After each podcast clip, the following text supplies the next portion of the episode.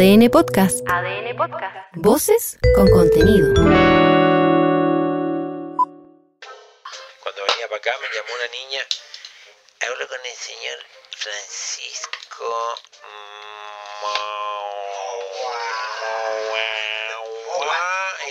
Criosa. Sí.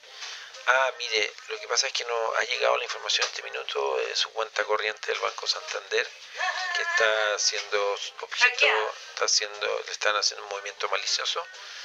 Entonces le digo, mire, aquí lo único malicioso es su llamado, porque no tengo cuenta en el Banco Santander. ¡Pum! Silencio. Fue chistoso, pero que no había terminado la frase y era un silencio. Al otro lado miro, ya había cortado, se había esfumado. Eh, Marcela, eh, ¿cómo te sentí? Perfecto. Eh, arrancamos. Sí, démosle. Ya, canta.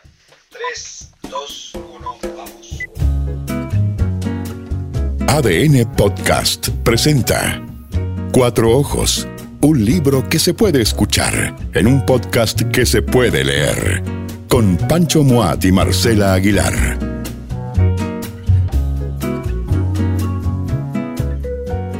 Roberto Castillo Sandoval. Oye, que está aquí en persona. En vivo. Viajó desde los Online, esta- no. Estados Unidos Pero para espérate, estar con nosotros. Es Roberto Castillo Sandoval presencial. Presencial. Ah, el nuevo término. Mira, mira, mira, comprobémoslo. Hola, Roberto. Hola, ¿qué tal? Ah, No, pero esto Estar podría estar perfectamente en Haverford, ah, donde vive en Estados Unidos. Pero ¿estás acá? Sí, estoy acá. Santiago de Chile. Es verdad. Con- confirmo, sí. ¿Sí? Confirmado. Eh, ¿Pero viniste solo a vernos o no? Di la verdad. No, vine a vine a hacer de cosas, vacaciones. entonces- Viniste de vacaciones. Casi, casi de vacaciones. Pero es lo mejor. Tenemos a Roberto Castillo Sandoval de vacaciones. Premio Municipal de Santiago en novela. Sí, por La la, no- novela del La corazón. novela del corazón, publicada por Laurel. Antes había publicado en Laurel Muertes Imaginarias. Antes de Muertes Imaginarias, Muriendo por la Dulce Patria Mía, gran novela, que a su vez había sido publicada antes por la editorial Planeta, por ahí por el 98. Exacto. ¿Ya? Oye, y tiene una, una bonita traducción, ¿no? Aquí está, sí, sí. ah, por ahí está, por ahí está, de Bartleby. Bartleby, el escribano, El escribano. no Bartleby el escribiente, no, Bartleby el escribano con ojo, ojo, epígrafe abajo, una historia de Wall Street, que es clave, ¿no? Clave para diferenciarlo de otras traducciones. Y tradujo Wakefield también, la de Nathaniel Hawthorne. Hawthorne, ¿cómo, cómo se pronuncia? Tú que vives en Estados Unidos, ¿cómo se pronuncia? Hawthorne. Te fíjate que es como, como de una sílaba, es como de una sílaba como lo pronuncia. Bueno, ustedes que son políglotas. No, pero es que Roberto es otra cosa. No, pero, ay, mira, hagamos una cosa, Roberto, hagamos una cosa. Eh, háblanos durante 30 segundos en el inglés cotidiano con que tú hablas eh, con tu pareja, con tus colegas, con tus estudiantes. 30 segundos de lo que queráis. Por favor, nosotros no te vamos a interrumpir desde ahora, ya. Uh, it's a pleasure for me to be here in my home country. It's a real pleasure to be talking to you too. Entendí Qué todo. bonito, qué bonito. Entendí todo, man, ¿eh?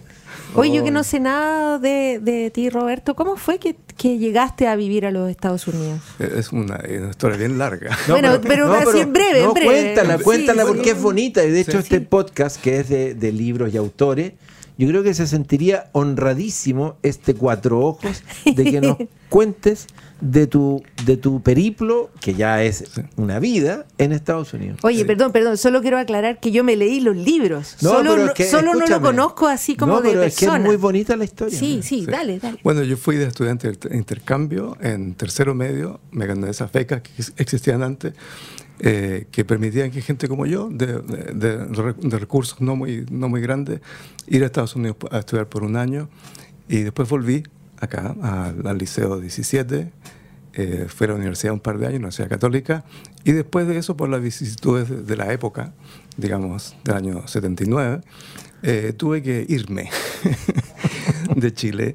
Y eh, en, ese, en- en esa vicisitud tuve la suerte de aterrizar en una universidad en Estados Unidos, en Ohio, donde decidí meterme a estudiar y estudiar socio- sociología. Después de eso me gané una beca para hacer un estudio de un año acerca del, del exilio chileno. Diste la vuelta por Diste la, di la vuelta por América Latina, por Europa. Cinco destinos a los cuales fuiste buscando exiliados chilenos. Eh, ver, Colombia, Venezuela, eh, Holanda, Italia, Francia, Alemania. Epa. Sí. Entrevistar. Entrevistar, sí, exiliados. Dinamarca también, Suecia. sí. Así que de- después de eso volví a Estados Unidos. Tennessee. a Tennessee. Entonces yo pensaba estudiar, yo estudiar sociología, pensando que estaba haciendo como una especie de, de, de, eh, acto heroico ah, por la patria, estudié sociología porque en Chile no existía la sociología, o estaba cerrada la carrera. Entonces, eh, y después de eso, des- eh, gracias a un profesor en Tennessee, eh, empecé a estudiar literatura. Y después de eso eh, me fui a Harvard a estudiar más literatura todavía. Maestría en Tennessee y en Harvard doctorado. PhD. ¿Ah? Así que eso, esa es la, esa es la cosa. Tú eres como, como Albert- Alberto Ble- Blesgana, porque tú escribes de Chile, pero sin vivir en Chile, como, como, como con, con la nostalgia de Chile. Sí, claro, yo ah, es lo que yo llamo una nostalgia afirmativa, eso sí, ¿no? No- sí, claro, sí, sí. Sí, claro, porque está la otra nostalgia, la que yo llamo la nostalgia de la marraqueta, que es una nostalgia súper estéril y llorona, y que la empanada y que la cosa. Eh, no, me- para mí una nostalgia, digamos, que, que me nutre. Y Es que- creativa, es una creativa. nostalgia creativa, sí, sí, claro. sí. Sí, pero es bonito eso.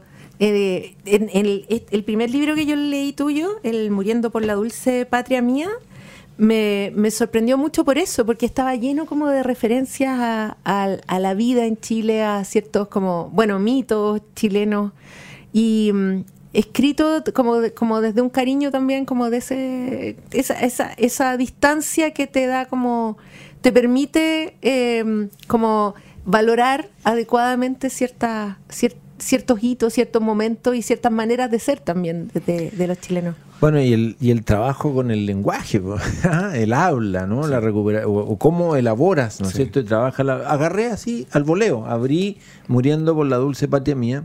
Entonces, eh, ¿y usted, Fernandito, en qué auto se va a ir? Dijo Galvarino, dando vuelta la cara hacia la sombra. No, señor, ¿qué se preocupa usted? Yo me la arreglo solito. Meredith, Meredith, Meredith. ¿Cómo lo vamos a decir? Meredith nomás. Meredith, muy bien.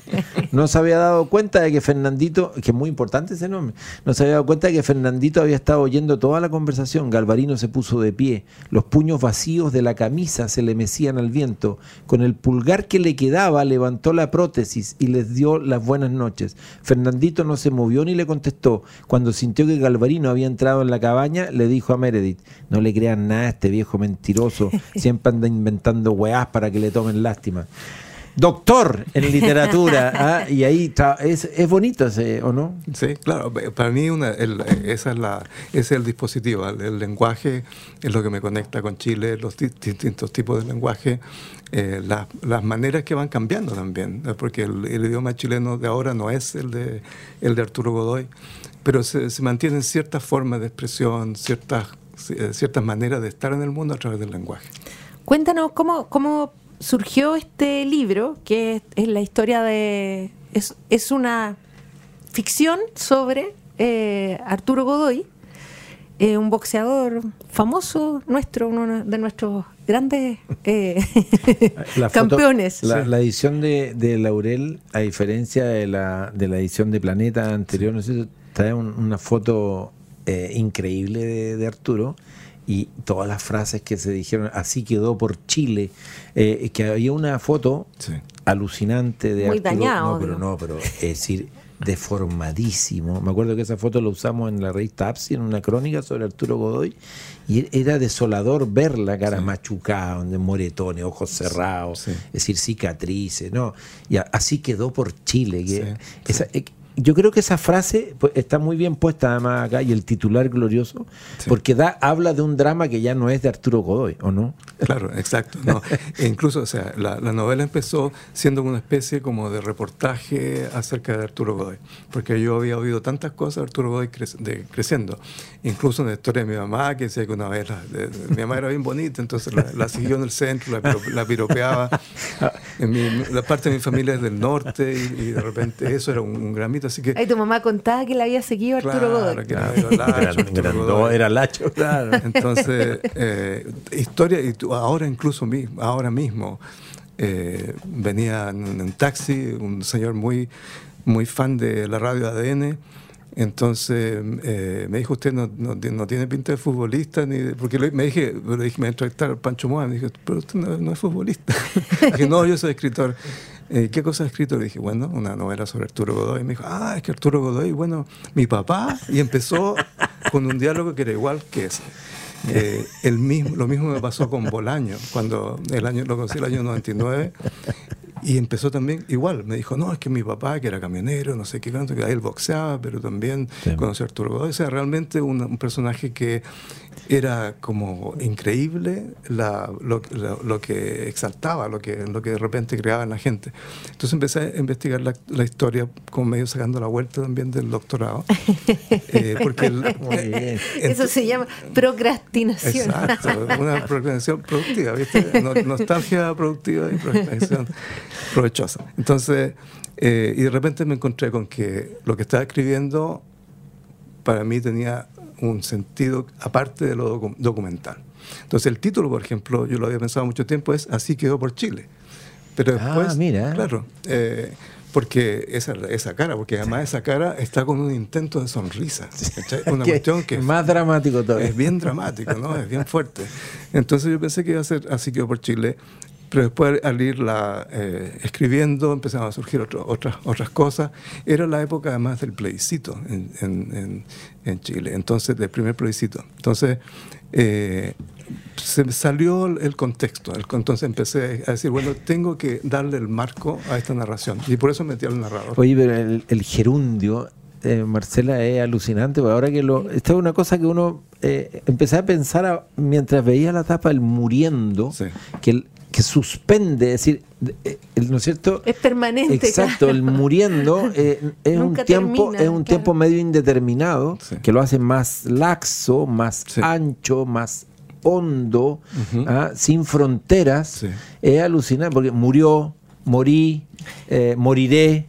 Eh, no, eh, muriendo. Sí. Eh, eh, no había reparado en la importancia del gerundio en este caso. Sí. Tú sí, por supuesto, Es un- desde el principio. Además que un, es un robo, o sea, la- la- en la literatura no existe el robo, existe, digamos, la, la- uno absorbe cosas. La apropiación de vida. Una apropiación de vida. La intertextualidad. Sí. Eh, sí, es una palabra que Claro. la verdad que... Y este es un verso de Pedro de Oña, eh, en el discurso de Galvarino, eh, en, en- en el eh, Arauco Domado. Galvarino hace un discurso impresionante, increíble acerca de, de estar en Chile, de ser chileno, de ser, de ser un, un miembro de, esta- de lo que él llama su patria, en- eh, incluso en esos momentos. Y dice, no dejo de morir sin alegría, muriendo por la dulce patria mía, que es la misma patria que la vuestra. Y él, él se está dirigiendo a los indios amigos españoles. Eh, o sea, es una imprecación en contra de sus compatriotas, ustedes traidores. No me quiero llamar chileno porque ustedes también se llaman chilenos. Entonces, esa frase, o sea, esa, esa escena yo creo que tiene una resonancia impresionante, que tiene que ver con la traición que a veces nos hemos infligido nosotros en Chile, eh, la violencia que, que hemos eh, eh, ejecutado uno en otro en la historia chilena. Así que tiene esa, ese gerundio, está ahí y como que todavía está flotando sobre la historia de Chile. Y el agregado también, Marcela, de que estamos hablando de un boxeador, es Sí, decir, claro. con, con todo lo que el boxeo sí. implica. Sí, exacto. Y Jorge Teliera, además, acabo de, de- de fijarme, ¿no? A Silvana y en memoria de Jorge Telier, otro amante del deporte de los puños. Sí, exacto. Sí, sí. Eh, y y Teller decía que, que Godoy se merecía una novela. Entonces, Y aquí estamos, Sí. ¿ah? directamente desde Estados Unidos, de Haverford. Sí, así que- A ver, dilo de nuevo. Ah. Haverford. Ah. Oye, Marcela, eh, por donde tú quieras seguir. Eh, Roberto, yo tengo la impresión, mirando estos, estos libros, el Muertes Imaginarias, eh, que es una colección, ¿verdad?, de, de, de muertes, eh, y la novela del corazón, de que tú como que te salta un poco esta distinción entre ficción, no ficción, ¿cómo, cómo, es, que, cómo es que van evolucionando estos proyectos para terminar en, en esto que está como, no sé, como en una tierra bien híbrida, digamos? Sí, no, pa- para mí el- la ficción es parte de la realidad. O sea, la forma en que pensamos, pensamos, por ejemplo, la entidad que llamamos Chile es una es un acto de imaginación, una serie de actos de imaginación. Entonces, para mí yo funciono en- base a ese principio general, que es que la ficción es real y que muchas de las cosas que llamamos reales son están compuestas de diversas ficciones. Esa interacción para mí es lo interesante, porque además invita eh, no solamente crea, digamos, imágenes falsas, sino que también invita a que nosotros podamos ser un poquito más activos en cómo miramos el mundo, cómo miramos las interacciones humanas. Así que eh, sí, es parte, del- de, parte del- de, de mi arsenal, digamos. Sí. Bueno, es que yo creo que se refleja en estos libros esta, esta idea de que también uno va como resignificando, va dándole otro sentido a, la, a los acontecimientos. Tú sabes que muchos eh, lectores de Muerte Imaginaria, que lo leímos en, en los talleres, eh, decían, después de leer los primeros, los primeros textos, ¿no es cierto? Josué Leñaque, herpetólogo, Muerte en la selva. Empezaban a decir, "Chuta, y había cosas como que se sorprendían. Iban después al segundo texto, Emilia Bergen y su muñeco de palo. Y, y entonces empezaban a googlear. Decir, había algo que no les cuadraba. Es decir, lo habían empezado a leer, ¿no es cierto?, como una bitácora eh, de sujetos que habían muerto. ¿sí? Y no reparando ya en el título, ¿no es cierto?, o a lo mejor diciendo, bueno, es un juego a partir de las vidas imaginarias. Y era alucinante después como lo que les pasaba cuando descubrían que en realidad no había ni una puta referencia. No, No cierto? estaban en Google. Eh, claro, entonces no lo, lo- y- pero escribían de nuevo, me habré equivocado, vendrá malo el nombre, y de repente se entregaban, ¿ah? se entregaban a la ficción, Sí. Y cuando se entregaban a la ficción descubrían una cantidad de cosas porque empezaban a leer ya como se debe leer en general, no, no confrontándose, bueno, esto es verdad o mentira, ocurrió o no ocurrió. Y entonces, claro, tú, eso que acabas de definir al principio, respondiendo a la Marcela, es como el punto de partida perfecto también para quien te lee. ¿no? Eh, el nariz de bolita y Lena Scuti, además los apellidos que empieza a emplear, ¿no es cierto? Scuti, ¿ah? como el arquero de la selección del 62. Y dice, el nariz de bolita explica por qué Elena Scuti no puede haber inventado de la nada su exitosa novela Alta Sociedad, considerada por los mismos represores como el retrato más certero de la policía secreta de Pinochet. La última entrevista del torturador revela nexos inesperados entre el arte y la verdad histórica por Max de Lillo. Es decir, esa ficción miente, que es una de las frases favoritas de, y que es lo que te dijo además el hijo de Arturo Godoy Sí. cuando estaban presentando Muriendo por la Dulce Patria Mía en Planeta eh, y que se lo encaró, Marcela, lo encaró. Sí. Y te dijo, esa ficción miente. Sí, era en respuesta a, a la, a la- la respuesta que le dijo, mira, esta es una novela, esta no es la vida de su padre. Bueno, él- le dijimos, es, es una ficción, y en respuesta él dijo la frase, para mí una frase superpower, que es, esa, fic- si es así, esa ficción miente. Eh, que tiene muchas patas, o sea, uno puede empezar a mirarla de, de- de manera como al revés, irónica, tiene, tiene mucho significado eh, que a mí eh, me, me inspira, o sea, me inspiró al... Claro, pero también te hace preguntarte, bueno, hasta- o sea, ¿tiene uno derecho o no a escribir Exacto, sobre, a sí. ficcionar sobre personas a sobre, que tienen nombres reales? A- Absolutamente. ¿Hasta dónde eh, esa discusión, por ejemplo, la de la de eh, la disputa de Carrer con su ex mujer, cuando la ex mujer dice quiero que me saquen de todo, de todas sus historias porque yo tengo derecho como a construir yo mi, mi- propia representación. Absolutamente. Yo no quiero que él sea que el que el que me construya en, en los libros. Si alguien lo hace, lo quiero hacer yo alguna vez. No quiero no quiero depender de es ¿Y de qué, esa y qué opinas tú, Marcela, sobre ese apunte de la mujer de carrera? Yo encuentro que toda- todo, tiene todo el derecho de ir y pedir lo que ella quiera. Sí, total. Hay eh, No sé, si lo consigue me parece... Pero es que eh, es bueno el punto que toca, porque ¿qué? ¿Por qué, se, por se va a entregar a, a esa, a ese relato ¿Y qué- de un otro? y- ¿Por ya, qué? ¿y qué, y qué opinas tú sobre lo que Carrer replica o responde a partir de ese alegato?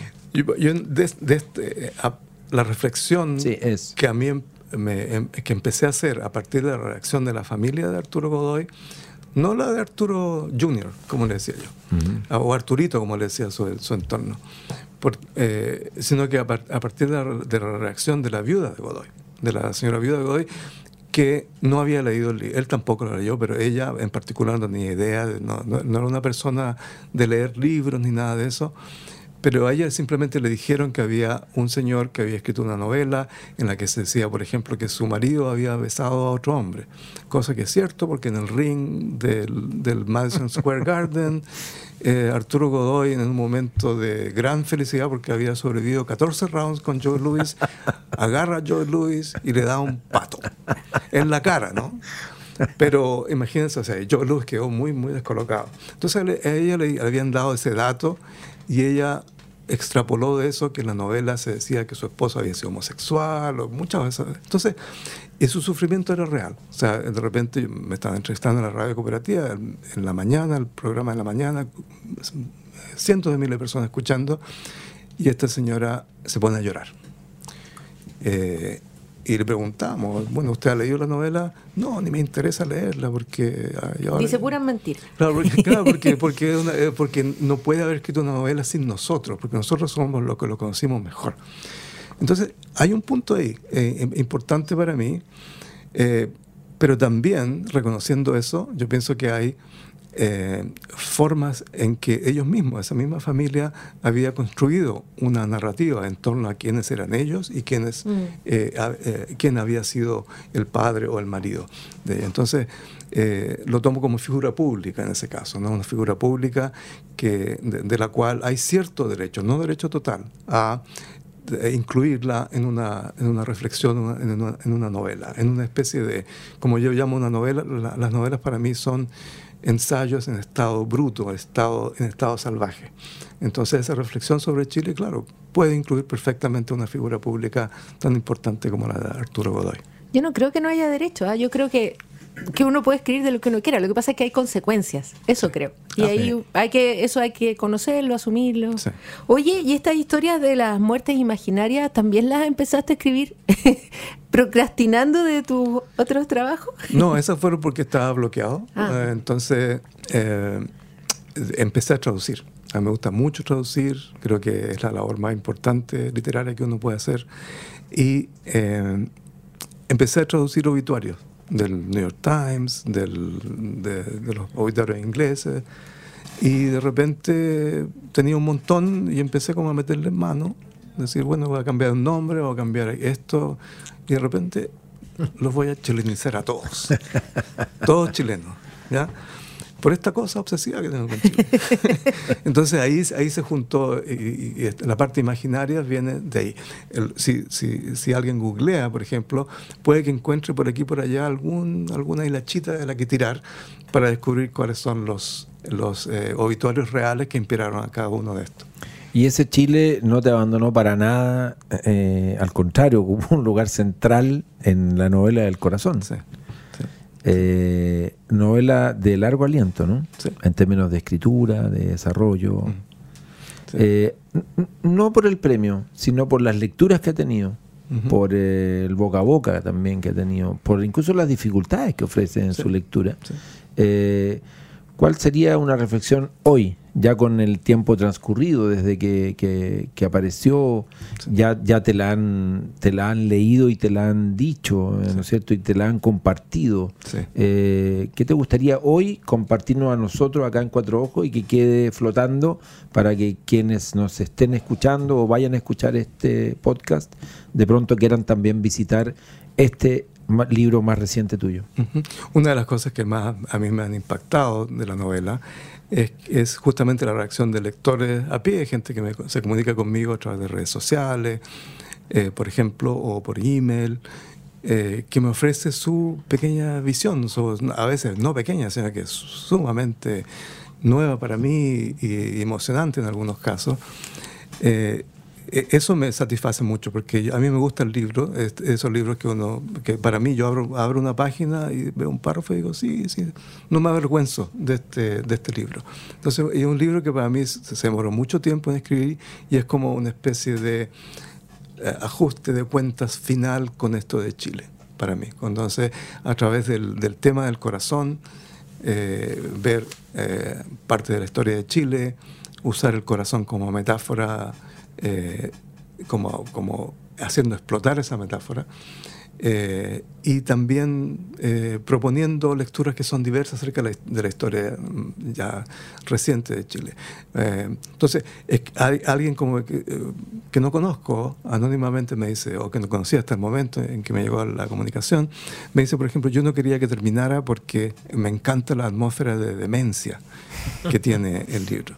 Entonces, eso a mí me gustó mucho porque para mí fue una decisión dura, difícil, dejar que el libro Transitara por ahí. Tran- y, y Sí. con sus dificultades Sí, y con sus, sí. con sus desgarros, con las suturas. Que se entonces, porque es un corazón, eh, eh, yo digo un corazón Frankenstein, ¿no? de varias partes que se comunican, eh, que espero que al mismo tiempo son diferentes.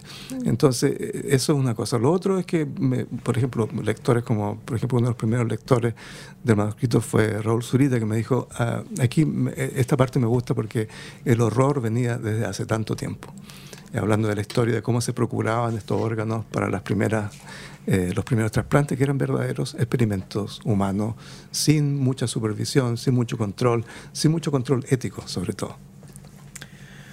Roberto Castillo vino de Haverford a Santiago de Chile, pasó por Chiloé, Sí. pisó por casi primera vez en su vida la isla de Chiloé, fue a Dalcahue, estuvo en la casa con Carlos Alberto Trujillo, el escritor, poeta, con Aide, Sí. su mujer, y ahora eh, prontito se regresa a su, a su país. Es tu país también. A mi ¿no? otro país, sí. es tu otro país. Te agradecemos infinitamente con la Marcela eh, el privilegio de tenerte aquí en Cuatro Ojos y espero que prontamente podamos reencontrarnos, ya sea leyéndonos o escuchándonos o abrazándonos y tomándonos una copita. Ya. Bueno, muchas gracias a usted eh, por la acogida, por la lectura y por la amistad. Gracias, Roberto. Con esta conversación aquí in situ, en vivo, con Roberto Castillo, cerramos la segunda temporada de nuestro podcast de libros y autores Cuatro Ojos. Nos reencontramos en marzo con nuevos capítulos. ADN Podcast presentó Cuatro Ojos. Libros que se hacen escuchar en un podcast que se puede leer. Con Pancho Moat y Marcela Aguilar.